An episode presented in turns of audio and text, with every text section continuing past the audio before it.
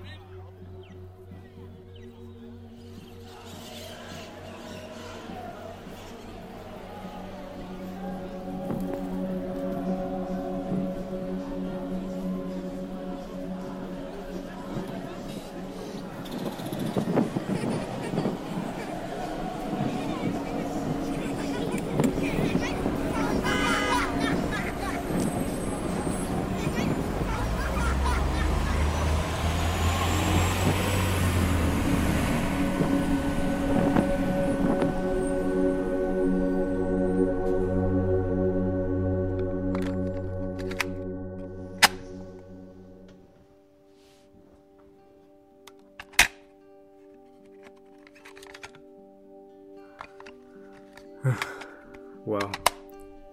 Sido tiempos difíciles.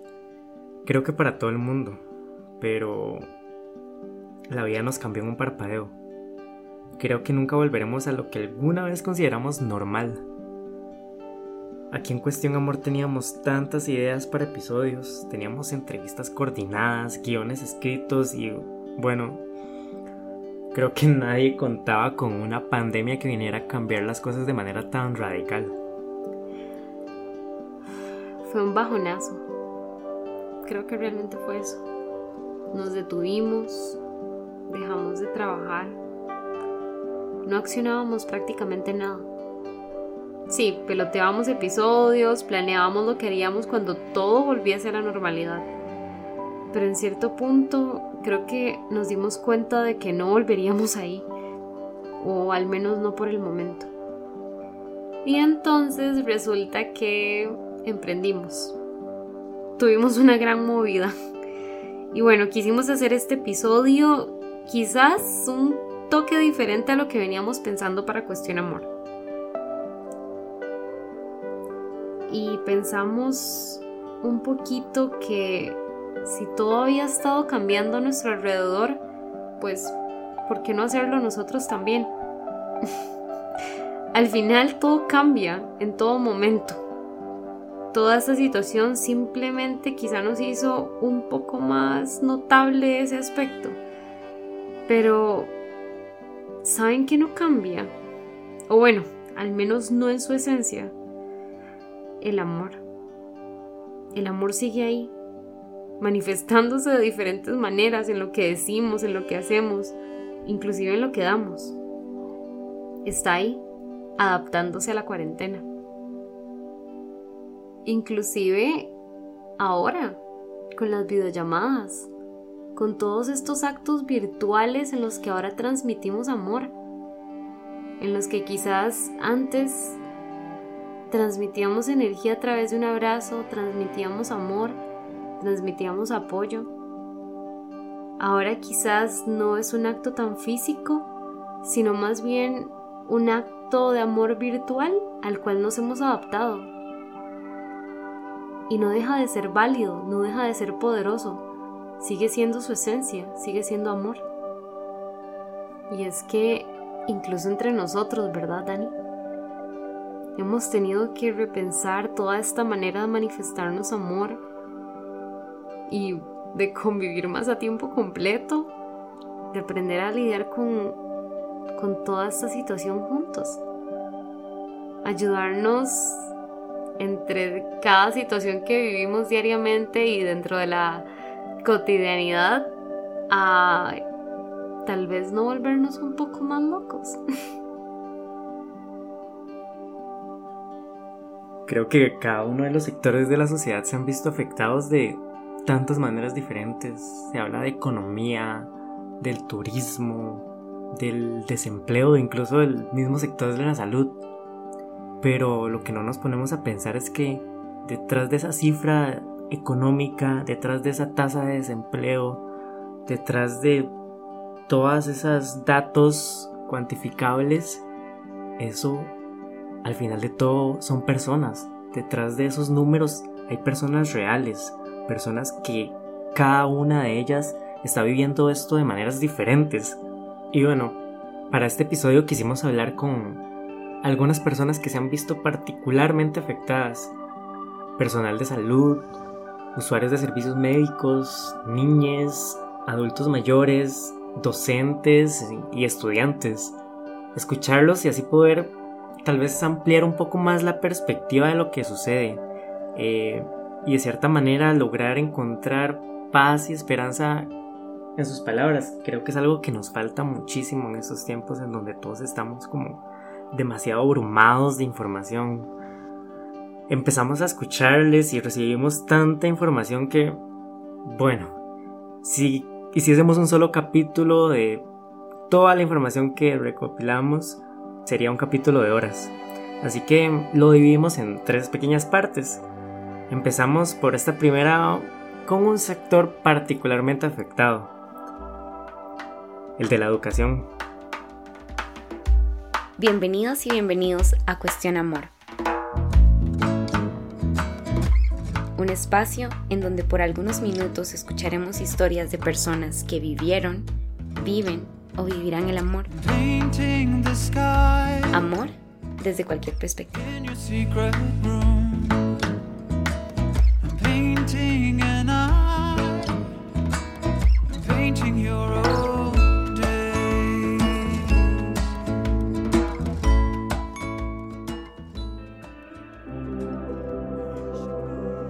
Marzo del 2020, cerca de 1.2 millones de estudiantes de preescolar, primaria y secundaria vieron afectado su curso lectivo por la pandemia. Esto en Costa Rica. Más de 4.471 centros educativos del país pusieron pausa. Mandaron a los estudiantes y a sus profesores a sus respectivas casas. La educación, un pilar realmente fundamental de la sociedad, un refugio para miles de estudiantes, un lugar donde invertimos gran parte de nuestra infancia y también de nuestra adolescencia, un lugar donde socializamos, donde nos divertimos y quizá donde algunos no la pasamos tan bien. En fin, en un parpadeo vimos todo un sistema educativo enfrentar su reto más grande en décadas, quizás en la historia, un proceso de transformación de la educación presencial típica a educación a distancia, un proceso acelerado y también poco planificado, que fue básicamente motivado por las circunstancias. Para entender un poco más lo que enfrentan realmente casi el 20% de la población de Costa Rica, quisimos escuchar la perspectiva de una persona que esté ahí viviendo esa situación en la primera línea, una docente no sé en qué momento se pasó la vida, pero ya tengo 15 años. Llegué porque creía que quería hacer otra cosa y después descubrí que la educación es uno de los mejores medios para, para lograr mis objetivos de vida. Es un arma muy poderosa la educación. Ella es Melissa Fallas, una docente de enseñanza del inglés en un colegio de una zona rural cercana a San José, Acosta. Mel, como le decimos, Además de ser una gran profesional, podemos llamarle también una gran amiga. En Mel hemos visto muchísimo más que una profesora. Notamos un espíritu súper alegre que realiza su trabajo con una vocación impresionante, con esfuerzo y siempre dando lo mejor por sus estudiantes. Y no solo lo decimos nosotros, sino sus mismos estudiantes que diariamente la ven conectándose a su clase cada mañana. Ella es una profe súper divertida, siempre busca formas nuevas para enseñarnos las cosas, no siempre como lo convencional, por así decirlo. Y a ella le apasiona un montón eso. Yo veo y yo siento cuando ella nos da clases cuánto lo disfruta. Y creo que para ella dar clases no es solamente un trabajo, sino la vocación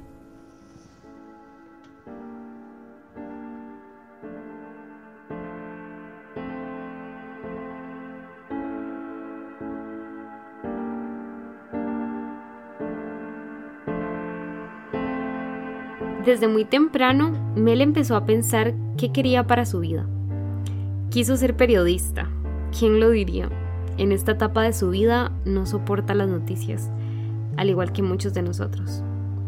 Así que ella decidió irse por los idiomas. Lo intentó como traductora, pero se dio cuenta de que no proyectaba su vida detrás de un escritorio. ¿Qué hago con mi vida? ¿Verdad? Siempre es como, ¿qué hago con mi vida? Y siempre digo yo, ¿qué decisiones más fuertes hay que tomar tan joven, ¿verdad? Y recuerdo que este, tuve la bendición de que abrieron una, había una, una licenciatura en enseñanza del inglés que tomaba en cuenta todo lo que yo había aprendido en inglés, porque en realidad había aprendido el inglés puro, entonces nada más lo que necesitaba era como la, la, la, didáctica, la pedagogía, ¿verdad? Y toda la parte de, enseñanza. Y ahí cuando llegué ahí, ese era mi lugar. ahí descubrí que ese era mi lugar, ese era donde yo pertenecía. Desde entonces, Mel ha dedicado sus últimos 15 años a entrar en la vida de cientos de chicas y chicos a través de la educación, siendo su consejera, su guía, y yendo mucho más allá de un programa de estudios. Pero ¿qué pasa cuando de un día a otro todo el sistema cambia? Todo el sistema al que estábamos acostumbrados de un pronto muchos estudiantes se ven privados de su libertad de ir a clases, de tener convivencia con otros estudiantes, muchos no tienen computadoras con conexión a internet o muchos incluso dependían de la alimentación que les brindaban en los comedores estudiantiles. ¿Qué clase de retos están enfrentando miles de docentes como Mel en este contexto de pandemia?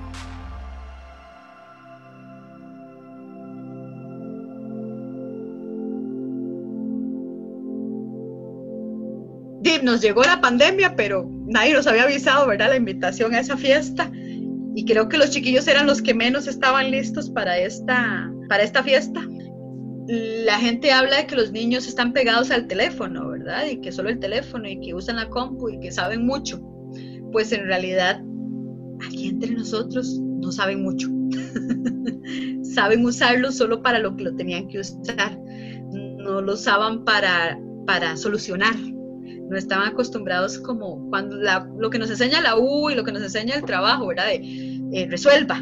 Ellos estaban acostumbrados de que había un videojuego, había un video en YouTube, había este, un Google Translator, pero no había un, ¿y ahora qué hago? No logro modificar este documento, tengo que llenar este cuadro y cómo lo lleno, ¿verdad?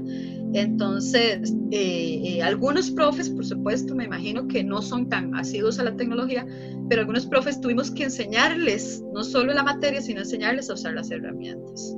Cosas interesantes, eh, un poquillo estresantes, enseñarles a hacer un correo electrónico, enseñarles a mandar un correo electrónico y enseñarles que el asunto es tal cosa, que el contenido, que se saluda, chiquillos, hay que enseñarles a los estudiantes a saludar. Buenas tardes, profesora, esta es mi tarea.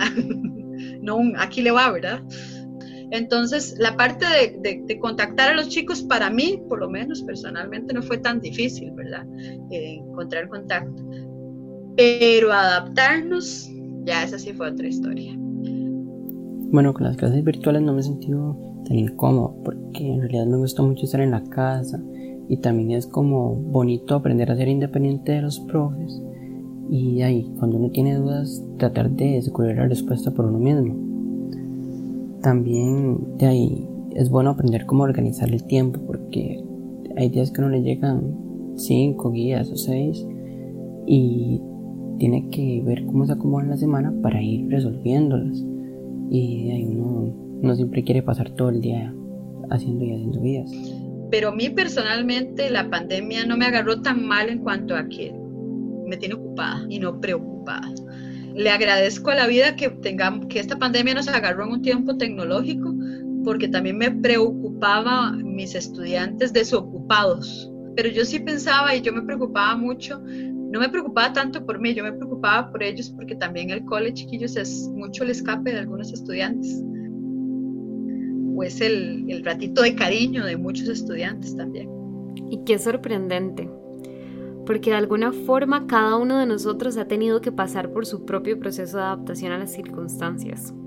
Nadie supo de primeras cómo asumir esta situación. Y yo creo que se nos olvida en ocasiones que los demás también están pasando por lo mismo intentando adaptarse a este nuevo estilo de vida. Y afectan cosas tan variadas en aspectos tan amplios, por ejemplo el desempleo, las preocupaciones económicas, de salud o inclusive las emocionales.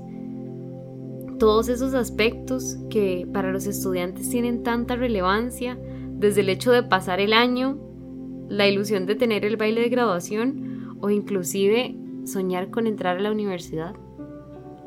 ¿Verdad? Los chiquillos, pues obviamente han pasado por todas las etapas que ustedes se pueden imaginar. La etapa de no quiero hacer nada, la etapa de lo quiero hacer todo, la etapa de no sé qué hacer, con, ¿verdad? Trabajo con los chicos grandes, que son los que, pobrecitos mis chiquititos, ¿verdad? Ellos, todos ilusionamos graduarnos del cole, todos ilusionamos este, el baile de graduación, este, muchos, muchos, muchas inquietudes, muchas dudas. Eh, voy a encontrar trabajo cuando salga de esto, voy a poder ir a la U, si, si originalmente no sabía, no estaba muy seguro si voy a poder ir a la U, voy a ir, voy a hacer la práctica profesional, ir bien vestidos, bien entaconados, ¿verdad? Eh, ir a la, a la empresa a la que me va. Y pues todo eso se vino abajo, ¿verdad? Y es que si nos ponemos a pensar, la docente particularmente es una persona que está expuesta a tantas realidades. Cada estudiante tiene su propia historia, su propia realidad y sentimientos, problemas y todos son válidos. Lo que está pasando no se limita al carácter educativo, va mucho más allá de la pandemia. Cada uno de esos estudiantes son personas que están viviendo problemas en su hogar, en su familia, son adolescentes, muchos de ellos que todos sabemos los cambios emocionales que tenemos a esas edades y lo vulnerables que estamos. Las situaciones económicas de su familia, todo esto se juntó de un pronto a otro me ha tocado saber cómo las rutinas de los muchachos han cambiado. Por ejemplo, digamos, eh, tengo unos estudiantes que sus papás, de, por, en este momento, chiquillos, eh, eh, es muy fácil pensar en, fulanito, entrégueme la tarea, pero yo no sé si fulanito está comiendo, ¿verdad? O no sé si fulanito, el papá de fulanito está bajo mucho estrés porque perdió su trabajo, o no sé si el ¿verdad? Entonces detrás de las preguntas de las guías y la pregunta de las preguntas de las clases eh, es muy importante saber si el fulanito puede, ¿verdad? Hacer las cosas, si el muchacho o no. Por ejemplo, tengo varios muchachos grandes porque este, principalmente trabajo con población de, de, las más grandes, aunque también trabajo con, con los pequeñitos, pero los grandes mucho papá y este, mamá le han pedido al, muchacho que les ayude a irse a trabajar un ratito ¿verdad? Sin, obviamente, este, sin dejar de lado el trabajo, el, la escuela, ¿verdad? El colegio. Tengo varios muchachos que, que, de repente se volvieron casi un, como es la historia de un universitario que trabaja y estudia, ¿verdad? Tengo algunos muchachos que sí me han contado, profe, es que de mi mamá este, se ganaba tal cosa, pero de, ella no, y pero a mí me salió algo, ¿qué hago? De, vaya, o sea, vaya, de, su mamá no es que no quiere, es que no puede, ¿verdad? Mel nos cuenta que son muchas las realidades a las que se enfrenta día con día. Estudiantes que quizá no tienen una buena conexión a Internet y esto limita su proceso educativo. Otro conjunto de realidades que también nos acercan mucho a aspectos relacionados con frustración, preocupación. Estudiantes que ahora no solamente estudian, sino que tienen que dedicarse también a apoyar a sus familias en un aspecto laboral.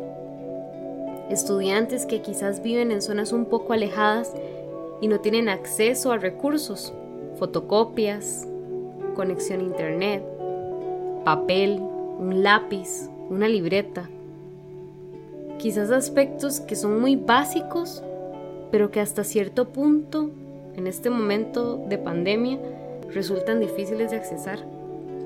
Y por supuesto, todo esto eleva los niveles de frustración en cada una y en cada uno de los estudiantes. Creo que la mayoría están extrañando las aulas y que bueno, también están un poco frustrados porque como decía, es como cansado estar recibiendo guías y saber que tienen una fecha límite para entregarlas y esas cosas es como estresante. También algunos sienten que no están aprendiendo porque hay cosas que realmente eran difíciles presencialmente y al ser virtual se complican aún más, pero tampoco significa que uno del todo no aprenda nada, porque eso no es verdad. Y de ahí también hay otros que extrañan como salir de la casa, ir a un mall con los amigos y así. Siempre uno extraña esas cosas. Pero creo que en general eso es como lo que más predomina. Y es que en ocasiones se nos olvida que un salón de clases representa para muchos estudiantes un hogar más, un lugar de protección, de convivencia con otras personas, con amigues, con donde se dan creaciones de nuevos vínculos, donde llegamos cada mañana a toparnos a esos amigos, a esa mejor amiga o mejor amigo, eh, donde disfrutamos de recreos, de meriendas, donde vivimos ese primer amor de colegio que tantos sueños nos robó. Todo esto se puso en pausa por la pandemia. Este año es muy interesante. Yo estaba pensando hace unos días, estaba reflexionando sobre, sobre todas las otras cosas que pasan más allá de la clase, ¿verdad? Que, que los muchachos aprenden a convivir con personas muy diferentes entre ellos. Me acuerdo que tenía una sección que, era de las de esas secciones que son muy difíciles porque teacher fulanita me cae mal, teacher satanita me, ¿verdad? Y, este año, pues ese fulanito me cae mal no está pasando, ¿verdad? No están trabajando esas, esas áreas de humanas, ¿verdad? De aprender a convivir con los demás. Entonces es muy, muy, porque fuera de todo, por mucho que intentemos la, clase a la distancia, tiene algo de impersonal, ¿verdad? Aunque uno trate de, ¿verdad? Aunque el profe trate de hacerlo lo más llevadero posible, este, termina siendo muy impersonal, ¿verdad? Seguimos sin estar con el compa compa a la par mía, ¿verdad? Y, por ejemplo, las complicidades de las miradas que, que tiene uno en el cole, ¿verdad? Con el compa de que está diciendo la profe, ¿verdad? Eso se pierde mucho en la comunicación. Lo que más extraño definitivamente es compartir con los compañeros, porque ahí son amigos de ya mucho tiempo, la mayoría, y uno está acostumbrado a verlos de prácticamente todos los días. Y el ambiente del colegio, esas cosas hacen falta, porque como le digo, uno está acostumbrado a tener eso todos los días. Y aunque uno haga llamadas y así, y, en las clases los escucha así, no es igual jamás. Porque no está como ese contacto y ese espacio que realmente uno solo tiene eh, presencialmente. Y de ahí también hace falta con los profes que estén ahí, que uno los escuche explicando en la pizarra, que los vea explicando en la pizarra. Son cosas que uno tenía y no se da cuenta de cuánto le gustaban hasta que ya uno no las tiene. Y es que nos preguntamos, ¿cuál es esa pieza que falta? ¿Cuál es el factor que no cumple aún los estándares para poder igualar la educación presencial con la nueva metodología virtual? Porque tenemos profesoras, profesores, tenemos proyectos, tenemos prácticas, pero algo se sensa faltante. ¿Cuál es esa respuesta? La educación es un fenómeno social, o sea, usted necesita aprender en sociedad, ¿verdad? Interactuar con sus compañeros, con el que sabe un poquito más, con el que sabe un poquito menos. Entonces yo creo que una de las grandes limitantes es que ellos no están socializando el aprendizaje. Este, por más que yo intento hacer esto, ¿verdad? Este contacto que estamos teniendo ustedes y yo, eh, eh, hay algo ahí, ese algo que falta. Definitivamente la educación, por ejemplo, esta educación a distancia virtual no es para la primaria, no es, obviamente no es para preescolar. Yo estoy pensando en este momento muchísimo en la educación preescolar, porque la educación preescolar es la más social de todas, ¿verdad? La maestra preescolar es la que nos socializa fuera de la casa, porque la casa es una mini sociedad, pero no es la sociedad real. Esas, esas cosas que hacen las maestras de preescolar, que son esenciales, ¿verdad? Que nos han hecho, los que, a los que fuimos en kinder, nos ha hecho lo que somos, ¿verdad? La primaria es súper social, ¿verdad? La secundaria también, ¿verdad? Que edad más pesada la, la, la, adolescencia, ¿verdad? Y entonces definitivamente cuando ustedes me hablan de limitantes, yo siento que la limitante es que por mucho que yo le pido a Juan que, que hable en voz, eh, que prenda el micrófono y que dé su respuesta, no estamos socializando el aprendizaje Parte de ese fenómeno social de la educación logra que muchos estudiantes encuentren en sus profesores una figura de confianza, un confidente, alguien con quien sientan que pueden abrir sus corazones, donde sientan que son escuchados. Y es que para muchos de ellos quizás es el único lugar en donde lo vayan a hacer. Por supuesto, tengo los estudiantes eh, históricamente que pues, han contado historias bastante fuertes, ¿verdad? Que les han pasado cosas, o los que tienen pensamientos este, suicidas, por ejemplo, los que tienen pues, la depresión, es que la depresión adolescente es una gran realidad, ¿verdad? O el estudiante que no, no tiene buen manejo de la frustración, que tiene los ataques de pánico y todas estas cosas, y que nosotros como profe tenemos que surgir, ¿verdad? Como, ¿verdad? como un apoyo. Y, y creo que el profe, el profe puede ser una gran, gran ayuda para el estudiante y, el colegio es una, es una maravilla para aquellos que en casa no son felices, ¿verdad? Y como profesores es un deber este, tratar de que ese otro lugar sea el lugar más, más adecuado para ellos, ya que no, no pudieron escoger, ¿verdad? Y Mel, ¿cómo encontrar motivación en estos tiempos? Eh, encontrar la motivación es, es, muy curioso, ¿verdad? Suena extraño, pero, pero que cuando los chiquillos se despiden, se despiden con un tono que usted sí puede distinguir que no es un despedir como de chao, adiós, ajá, bye, bueno, que le haya bien. O, podrían ni siquiera despedirse porque nadie los obliga a aprender el micrófono, ¿verdad? Sino que es como como un chao que, que me motiva, como de, es un chavo porque se terminó la clase, pero no porque yo no quería estar aquí, ¿verdad? Este, entonces,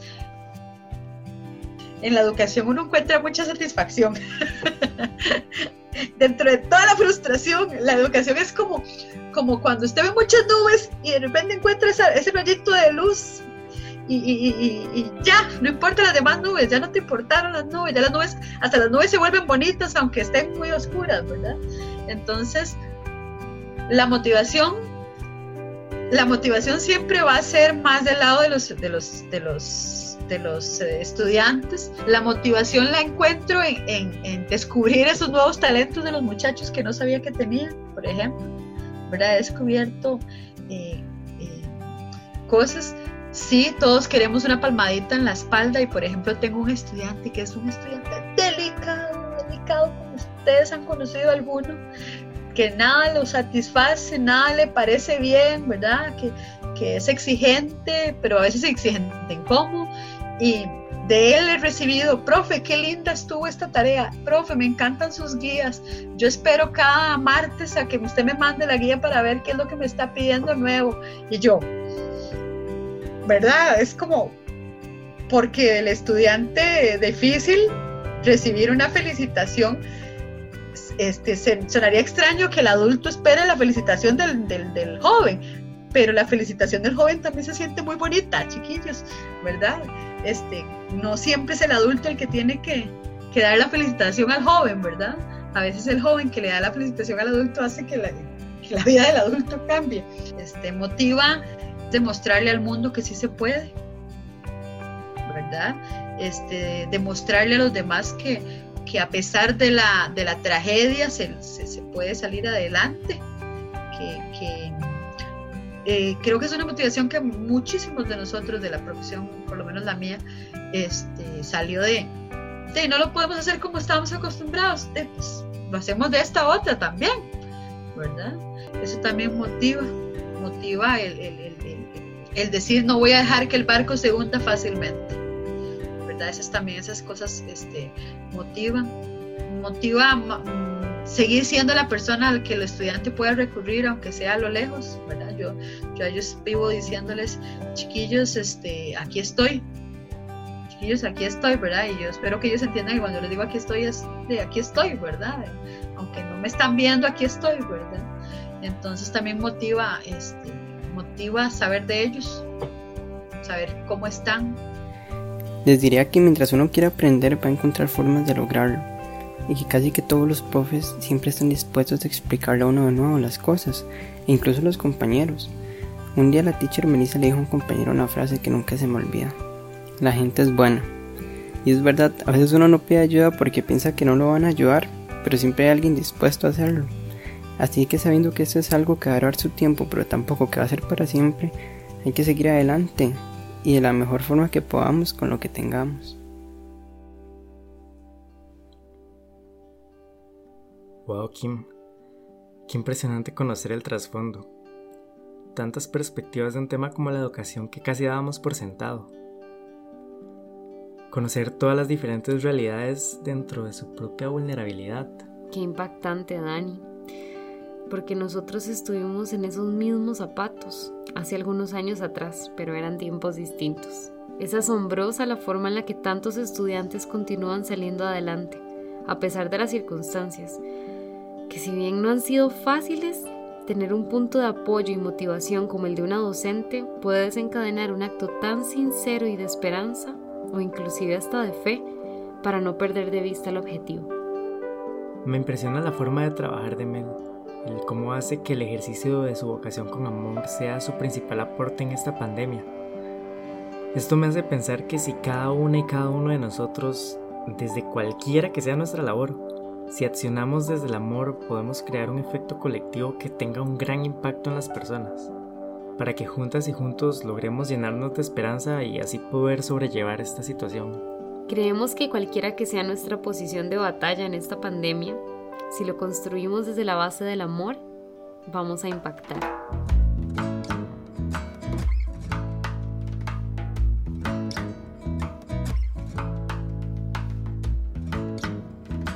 Queremos agradecerle a Melissa Fallas, la docente, y a su estudiante, Isaac Quiroz, por haber sacado un ratito de su tiempo, por haber conversado con nosotros y por habernos llenado de esa luz tan linda a través de sus dos historias.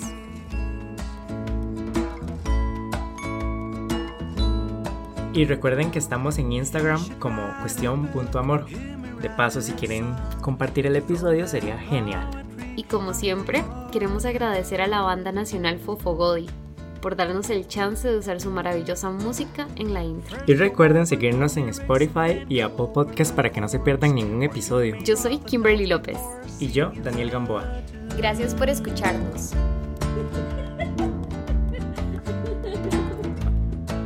Simbiosis espontánea.